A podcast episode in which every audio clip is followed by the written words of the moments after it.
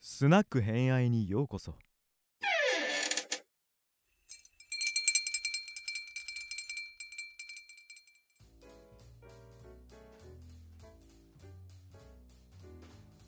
はい、じゃあ、家康全26回、かっこ予定の、えっと、6回目。はい。 わかんなくなる。うん。で、いよいよ竹千代じゃなくて、もう、えっと、名前変わってるか。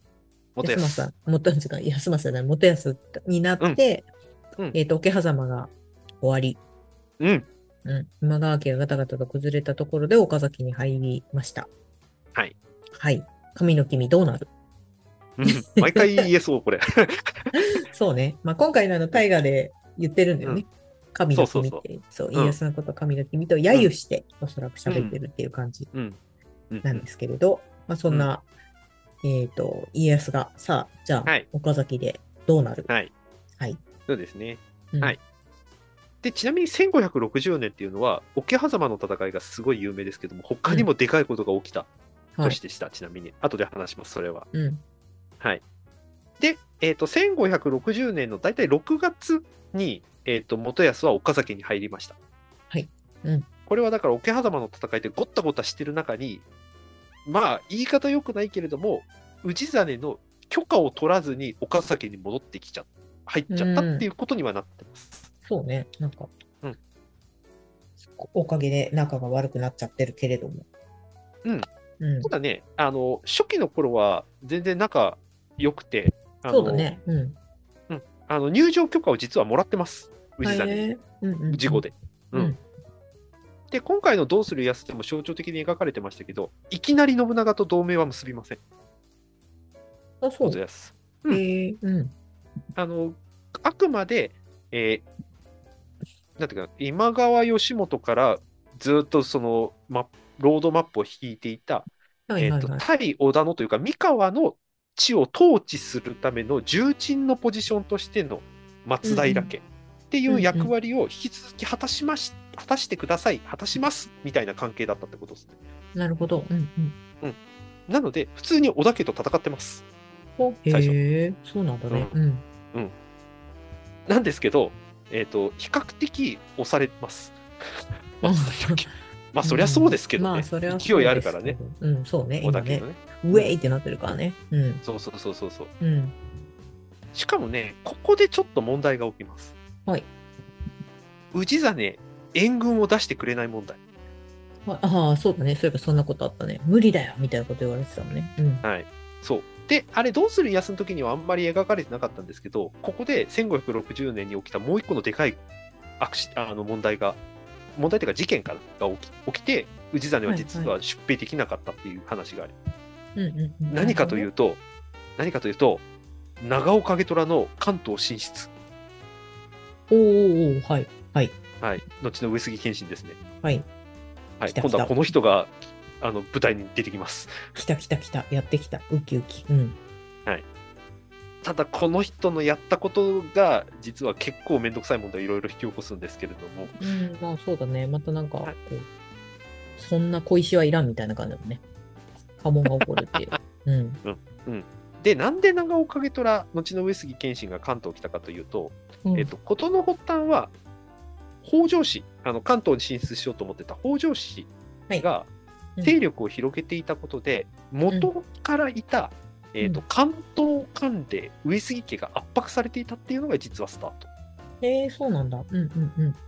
えー、とこれは、まあ、カフェマトリカとかでちょっと触れたかと思うんですけど室町幕府が京都に居あのメインの居城というかあの政治の場所を置いたことで関東も実は統治しないとねってことであのうんうんうん、鎌倉にも、なんていうかな、えー、と将軍家と同じクラスの権限を持った、えー、と役所を設置します。これを鎌倉はい公はいはい房っていうふうに言うんですけれども、うんうんただこの鎌倉公房っていうのは将軍の権限と同等とかそれに近いものを持っちゃったがゆえにあの室町幕府に割と反抗的な態度を代々取り続けます。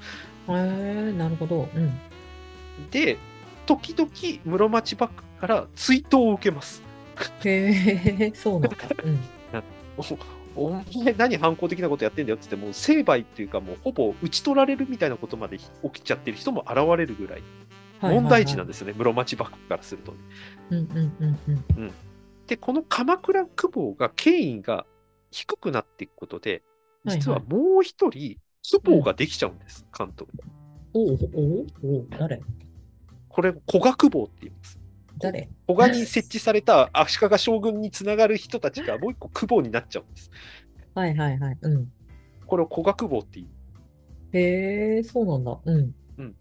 で、当然のことながら、えっ、と、公方がいて、そこの、こじあの、なんていうかな、サポート組織として慣例っていうのが室町幕府もあるので、当はい然、はい。慣例も2つできます。はい。うん。うん。うんなるほど。うん。ということなので、実は戦国時代初期の関東っていうのは、うん。えっ、とですね、規模が2人、うん判例が2人。うんちょちょっとよくわかん ないよね。も あのなので、あの戦国時代初期の関東っていうのは、歴史マニアでもわけわかんないんです。う。うん。なんか、どっちの話を聞いたらいいのかなとかもあるし。あそうそうそう、扇町上杉の誰々みたいな感じで、名前が長いみんな。上杉も2人いるし、みたいな。足利も2人いるし、み たいな。足利の誰みたいな感じですかもんね。そうそうそうそうそうそう。ん。で、どっちかが偉いとかっていうのも、厳密に言えばもうほぼない状態なので、うんうんうんうんカオス。そう、カオスなんです。そうだで、ね。このカス。オスをうまくついたのが実は北条家だと。へえ、そうなんだ。うん。で、どっちかの鎌鎌倉の久保を立ってて、それを大義名分にして、もう一つの久保と戦うみたいなことをやるっていうのが北条家の基本スタイルで、ほうほうほうほう。まあまあまあまあ、そうなりますわな。うん。ただ北条家が権威があの権力というか、領地が増えてくると、危機危機感を持ったあの久保は連合して、北条家ぶっ潰すぞってことをやるんだけど、うんあの最終的に負けます、北条家。うんうん。まあ、補助家強いイメージ、やっぱり。そううん。強い。い。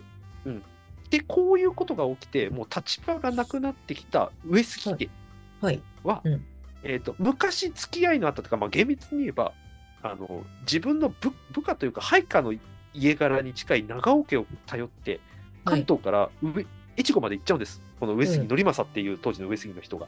はいはいはい。うん。でこの上杉則政が長尾景虎に何を頼んだかというと北条家ぶっ潰してほしいと、あらま。うん。あいつら反逆者なんだからっつって。あうん、まあそそうね一応ねうんうん うんただしあなたがやるにあたって、はい上杉家の加盟譲りますって言うんです。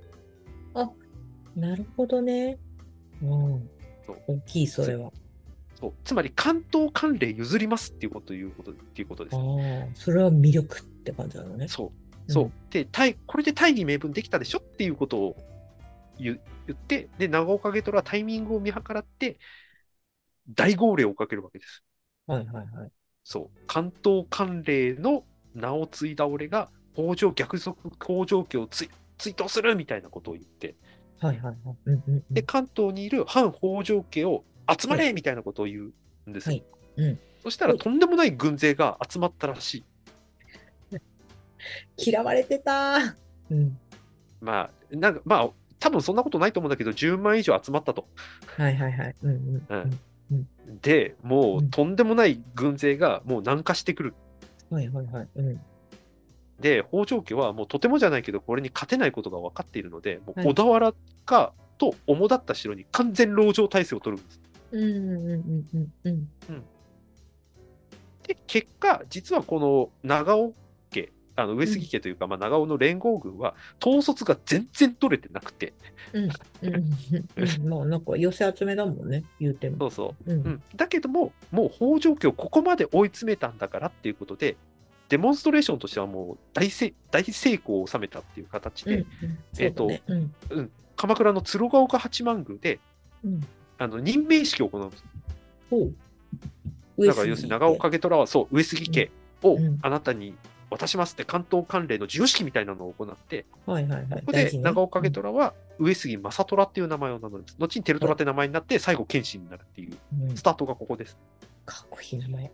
うん。うん、なんだけれども、この北条家の危機に氏真は出兵することにしちゃったんです。えっ、と、どこに出兵するんだっけだから北条に行くの。ああ、ああはい、そっか。ああ、そっか、そっか。要するにうん家康の援軍行かなかった理由、これってことです、要するに。ああ、なるほどね。ちょうどこのタイミングを見計らって、北条に、うんまあ、ちゃちゃ入れをするというか。そうあのもう実家の家だから助けないとみたいな、よそういうことです。うん うん、 そうそうだったのね。うん、なるほど。うん。そうそう。だから前回話しましたけど、駿河っていう、す駿河駿府の国が、同盟を結んでる一番近い地域で安心だから、そこが侵されることを何よりも優先してややべえって思ったのが氏真の判断だったんだよね。うん、なるほど、なるほど。まあ、うん、うんそう悪くはないけど、みたいな感じそだうね。そうそう、んだから本拠地の安心最優先遠方は二の次っていう判断をした、しかも家族だしねっていう、うん同盟相手だしねっていううんうんうんだから氏真とすればもうそりゃそうだろうみたいな判断をしたんですけれどもうんもう織田家の勢いのある織田家と頑張って立ち向かってるのにって思ってる元康からするとすげえ不親切な対応に見えたらしい。あまあ、うん、そう。それもまあ、わかる。わかる。で、今川家とこのまま結ぶよりも、結んでも多分助けに来てくんねえだろ、あいつはってはいいはいうは、雰囲気になって、翌年信長と同盟を結ぶっていうのが実はい真相だうんうっんたらしい。信長と家康のね。うんなるほどね。うんうん。で、よくあの家康関連とか信長の話だと、昔、あの織田家の人質時代に信長と会っていて、ね、俺たちいつか一緒になんか同盟組んで戦おうぜみたいなことを言ってたとかっていうエピソードよく書かれてたりしますけど、はいはいはいはい。うん。そんなんどこも書いてねえよっていうのが一応 研究者の言い分。おやうん。 おやうん。うん。だからああの、どうするやつってあんなしごかれてたっていうのも、なわけあるかっていうのが一応言い分。あーでも今回、ジョーが言うのが大事。まあまあ、だから、演出かなあの当時のね、竹内、竹千代の立ち位置考えたら、あり得るっちゃあり得るけれども、うん、あんなことまでやるか、みたいな、当時の竹千代の価値を考えたらっていうのがあるっていうことですね。うんうんうんうんうん。なるほどね。うん。で、いずれにしても、元康はこの段階で、えっと、信長と同盟を結ぶことで、一旦織田家からの攻撃をはいは一い。旦やす、手を休めさせることに一応成功します。うんうんうん。なるほど。うん。うんまあ、一応、両天秤だったんじゃないかっていう話もあるんだけれども、いずれにしろ、もう今川家からの助けが来ないだろうということを見込んだも元康は、これまで今川家がバックについてくれてるからこその松平総グループのリーダーっていう肩書きを外す決断をするわけです。へえ。なるほど。うん。うん、でこの肩書きを外して織田家との同盟を結んだ松平総グループのリーダーっていうスタンスでうんうんうん、今川家の城を逆に攻撃するっていうことをやるのが翌年1561年からの元康の動きはいはいはいはい。で、で、宇治正メンヘラになっちゃうみたいそうだから氏真はこれで、な。うん、でもね最初の頃はそこまで警戒してなかったらしいうんうんうん。なぜかというと、あの実は、セナ、あの後の築山殿と亀姫っていう娘さんは、はいはい早い段階でもう元康に返還されてたっていう研究結果が最近出てます。えー、そうなんだ。えー、そううん。で、竹千代だけ、実は人質で残ってる、駿府に。うんうんうんうんうん。はいはい。うんうんこういう状態だったら、もし元康を裏切ったんだったら、竹竹千代殺してもおかしくないのに、全然殺す素振りがなかったっていうふうに言われてます。そうだね。うんうんうんうん。うんで、これの理由って、要するに今側からすると、松平っていう仮名が欲しいわけです。ああ、なるほどね。うんうんうん。そうだから元康外して竹千代でもいい。うんうんうんうん。なるほど。うん。うん、だから竹千代は残すいいや、竹千代ってあの元康の息子の方後、後の信康の方ですけれどうんも、うん。はいはいはい。うん。だから竹千代は殺す必要がない、むしろ殺さない方が、あの松平の見せへの今川の見せ方としてすごく有効なんですよね。うんうんうん。なるほどね。うん。で、それも分かっていながら、元康は今川と戦わざるを得ないっていう、だからこうい、そういう意味でいくと、元康ってさっき言った通り、看板外して戦い始めちゃってるんで、ああ、そっか、そうだね。うん。今川は看板を付け替えることをもうももう視野に入れた戦いをしてるんです。うんうんうんうん。つまり、えっと第1回から3回ぐらいでお話しした松平という一一家で団結していこうよっていう雰囲気に元康が自らひびを入れたみたいな構成になってるってことですね、現段う階で。ん、まあそうだね。なんか、大河でもそんな描かれ方がしてる。はぁみたいな感じなんですよね。そうそうそうそう。そうなので、元康はこの時、えー、と今川家の城をいろいろ攻略していったりはするんだけど、全体的にそんなにめちゃくちゃ攻めているかっていうと、別にそうでもなくて、一進一退を繰り返してたっていうふうに言われても、うん。うんうんうん。なるほど。うん。うん、そんなに順調じゃなかった、織田家と同盟結んだからといってっていう。うん、まあそうですね。うん。さっき言った通り、氏真はそんなに元康をうんあのぶっ殺してって思ってたわけじゃない。もう一つの理由が、あのね、足利将軍に元康の和睦の斡旋を依頼してるんですよ、氏真が。へえあ、そうなんだ。うん。そう。そんなことしてたのね。か描かれてないけど。そう。でもなんで描かれてないかっていうと、実現しなかったからです、これ。ああ、そっか。お願いをしたけどってことね。うん。そう、お願いはして、で、これも、その後どうなったかって資料が残ってないから何とも言えないんだけど、少なくても元康の元には届いてたんだと思うんだけど、その時の状況で元康はおそらく無視していうるんうんうん。っていうのがあって、でしかも元康は、えーと、どうする家康で実は描かれてましたけど、あの人質交換作戦、も、はいはい。はい。川であねの。服部半蔵が忍び込んでたやつありましたよね。うん、あったあった。なんかすごい演出だなと思ったやつ。そうそうそうう。ん。うん。うん。まあ、あ実際に史実ではあの服部半蔵が入ってたって記録はなくて、あの、はいはい。甲賀の方の忍びを入れたっていう記録は残ってるんだけれども、まうあ、んいずれにしてもあそこの人質交換作戦、はいはいはい。うん、竹千代と交換するってことをやったわけです。はい。なるほどね。うん。ここで竹千代が戻ってきます、元康のもとに。はいっていうことは起きてるんだけども、全体的にはやっぱり今川の方が有利なまんま事態は推移します。はいはいはい。うん。まあそうですね。そりゃそうですよね。うんそりゃそうですよね。だって信長別に何かしてくれるわけじゃなかったから、この段階ではね。そうだよね。なんか切りは切り離したみたいな感じだよね。うん。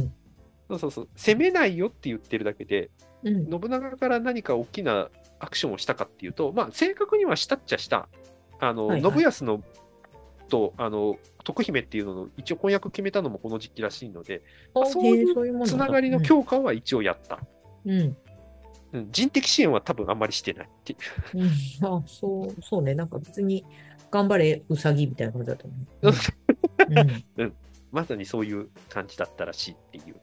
はいはいはい。うん。でも、この竹千代の人質交換作戦だとか、その他の城の攻撃を受けて、まさましてや圧旋和睦の斡旋も事実上蹴ったことで、あの氏真はようやく切れます。あ、やっと。はい。うん。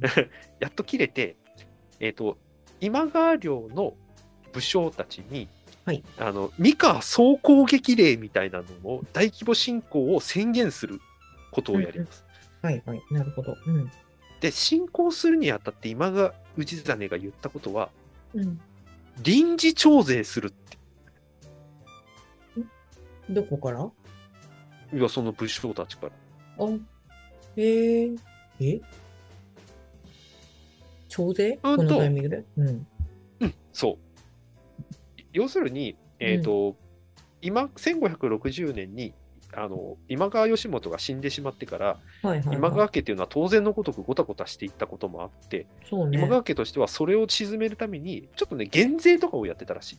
ああ、そっか。なるほど。うん。うん、だけれども、えーと、今川家も当然財政的にも苦しくなってきた。うんうんうん。うん、で、ご当然ごたごたもしてる、周辺、あの領内もやっぱりごたごたしてるし、で、今、えーと松平のところと戦うにしても、戦っても戦っても、別に元康が滅ぶわけじゃないから、うんばっかり増えちゃってる状態、うんうん、領地もらえない問題っていうことになっちゃってる。うんうんうん。うんまなるほどあ、ね実はこれは家康も、あ家康とか元康、松平家も全く同じ状態に陥ってたんだけれども、実は、はうま今川家はこの段階でもう腹くくって、もうこれで終わらすぞぐらいの勢いで、もう三河に侵攻するから、お前ら協力しろよ、金も人も出してみたいなことを言うってことですね。うんうんうんで、当然これは、えー、と三河あの、い松平家に近い今川方の武将からすると、嬉しい、要は援軍が来るっていうことだから、うんただその代わり、負担増やせって言われてるので、結構苦悩の決断をするわけです、みんな。なるほどね。うん。でもその代わり、今川氏真が自ら来るっていうぐらいだから、きっと元康ぶっ潰してくれるだろうと。うんで、ぶっ潰してくれたら、その領地をほら、もらえるから。うんうんうん。で、ほら、うんうんだいぶ前にもいろんな偏愛のコーナーでも話しましたけれども、あの武力によって、まあ、武力じゃなくてもいいんだけれども、領地を獲得していかないと、定期的に出費している状態なので、武士って。うんうんうんうん。そうね。うん。だからここで大増税みたいなことをやるんだったら、もう見返りもらえないと、もうやべえってなるわけです、今川方からすると。うん。で、それにみんな応じました、多分はい。うん。大増税に応じました。うん。まあ、増税っていうのはこの場合、あの兵力たくさん出せとか、まあ、要はそういうことね。うん。なんて言ったらいいのかな。えっ、と、まあ、今川氏真も多分三河のあたりまで来ました。うんうんうん。で、今、あの、元康らと戦いました。うん。うんうんうん。で戦って、まあ、まあ、ある程度押したらしい、松平側を攻撃して、うんうん。そうしたら、今度はその力を東に向けちゃいます、氏真。えっ、と、北条側そう、また北条側に行っちゃうんです、この人。ああ、もうなんか、大丈夫やっぱなお疲れ、お疲れっていうか、 突然のことがあって、 ちょっとね、テレビの大河だとだんだんこう病んでった感じがするけど、そういう、そういう感じかな。うん。要するに、うん家。族だ、家族安心優先しちゃったんです、この今回も。ああ、なるほどね。うん、うん。本拠地の安の、もうなんか安心して暮らせるあの雰囲気作りの方を優先させちゃったの、今回も。はい。しかも、しかも、元康滅ぼすために大増税したその軍隊を使っちゃってるわけです。うんうんうんうんうん。そうね。うん。うん。あれをなんかすげえ適切な例かどうかわからないけども、飲み会でみんなのからお金取ったのに、うん。安く上がったのに、そのお金全部自分で持ってっちゃったみたいな、そんな状態ですよ。なるほどね。うん。うん。何のために俺らこんな苦しい思いして増税に応じたのってなるわけです。うんうんうん。しかも目的用途もなんか全然違うとこ使っちゃうし、つって。うんうんうんうん。で、三河、三河といっても、まあ、と主に遠江の方の今川の武将が切れます、武将たちが。まあ、それはまあそうですよね。うん。はい。で、大反乱を起こすんです。うんうんうん。で、これに、氏真は、かなりの労力と時間を費やさなきゃいけなくなっちゃいます。うん、なるほど。だから、そこ、そこでああいうなんかちょっとだんだんさ、こう人が集まってきても、あの、うん声かけても人がいないみたいな感じになってってるのね、少しずつ。そう、その、そそうその土壌があの時作られちゃって、実はこれ、このことなければ、元康結構やばかったにもかかわらず、ここで難を逃れることになりました、結果。うんうんうんうんうん。今川家の内側がごたごたしちゃったってことね。うんで、この大反乱に鎮圧に時間を費やしている間に、実は今川家は、今度は武田からの侵攻を受けるっていうのがこの後の展開。はいはい、なるほどね。うん。じゃあ、元康、これで良かったねになるかと思ったら、今度は元康側にも大問題が起きます。うんうん、なるほどね。はいうん。あの、三河一向一揆ですね、今度は。はいはいはい、そうですね。うんうん。はい。えー、とつまりまとめてしまうと、えーもうなかなか領土が増えないで、軍事行動ばっかり起こしちゃって、財政的にもかなり苦しかった今川家と松平家は、規模は全然違うけど、同じ構造上の問題を抱えてしまっていて、うん。なので今川家は大増税をして、おあの見返りがあることをみんなにある程度約束というか、まあ、それをつ餌に餌にするって言い方よくないけど、を代償にして大増税することでみんなの同意を得るんだけれども、そのうんうんうんうん大増税使ったものの目的を果たさずに別のとこ使っちゃったんで、みんなのブチ切れに合うっていうことになっちゃってるわけですね。はいはい、なるほどね。はいうん。でもこれ、状況は松平家も似たような状況で、領地増えないけども、軍事行動ばっかり増えてるわけです。今川家の侵攻ばっかり受けてるから。うんうんうんうんううんん。そうだね。というの中で、松平家がやっちゃった一つの決断が、あの三河一向一揆につながっていくっていう、だからこの2つの理由は、ほぼ同じタイミングで、同じ問題を抱えていて、とあるミスをやっちゃったことから、内輪のはいはい大問題を両方ともやるっていうことになってきますという。うんうんうんうん。ということで、えー、と次回あの、家康三大危機の一つ、三河一向一揆やろうと思います。あ、ここでミカ一個一揆 結構大きくなるんだね。はいうん。うん、そうだから三河一向一揆の時に今川家が介入しなかった理由はこれですね。なるほど。そうなるとすごくわかりやすいね。うんだからうん同じ問題を抱えてて、同じタイミングで同じ騒動を内輪で抱えていて、本当は倒したい相手なのに、両方とも介入できないっていう状態に陥ったのです。ああ、お互い自分の、えっ、と、領地の方ばっかり見るようになっちゃったってことね。そうそうそうそうそうそう、そういうこと。んんんはいそっか。だからなんかちょっとあの時一旦こう、お互い引いてるみたいな感じだったのね。そううん。介入してこなかっかったの、お互いの危機なのにって いう。た。うん。うんなるほどね。うんうんうん。ということでした。はい。では、やはり三河一向一揆って、家康の中でのすごい大事な話っていうのは、ちょっと別の方からも聞いてたんですけど、やっぱすごい大事なんだね。そうで、これ、うん結構特殊なので、うん。あの三河一向一揆ってあの、はいはい宗は教いただの宗教反乱じゃないっていうのが最近の研究ではだいぶ出てきたのでそこら辺の話もちょっとしていこうかと思 います、うんうんうんうんうんうん。わかりました。じゃあ、次回、三河一向一揆でお会いしましょう。はいお会いしましょ う。うん。うん、はい。はいっていうところで、はいえっ、と、来週も、来週うん、来週もよろしくお願いし ます。はいありがとうございましたはい、ありがとうございます。